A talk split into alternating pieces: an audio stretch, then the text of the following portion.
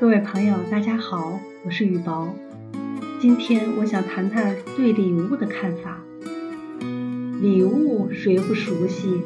人人都接受过礼物，也馈赠过礼物。但赠送礼物有奥秘，却非人人悉知。父母都给孩子送过礼物，但你送的礼物，孩子喜欢吗？你那一份包含着爱的礼物，对上他的频道了吗？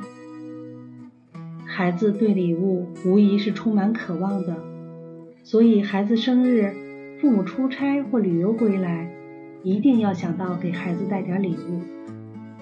礼物不在大小、贵贱、多少，也不一定通过金钱获得，既可以是手工亲制的卡片、毛衣，也可以是一份生命礼物。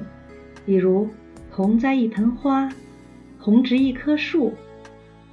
当然，如果送一个小雅音箱，那可是最好的选择。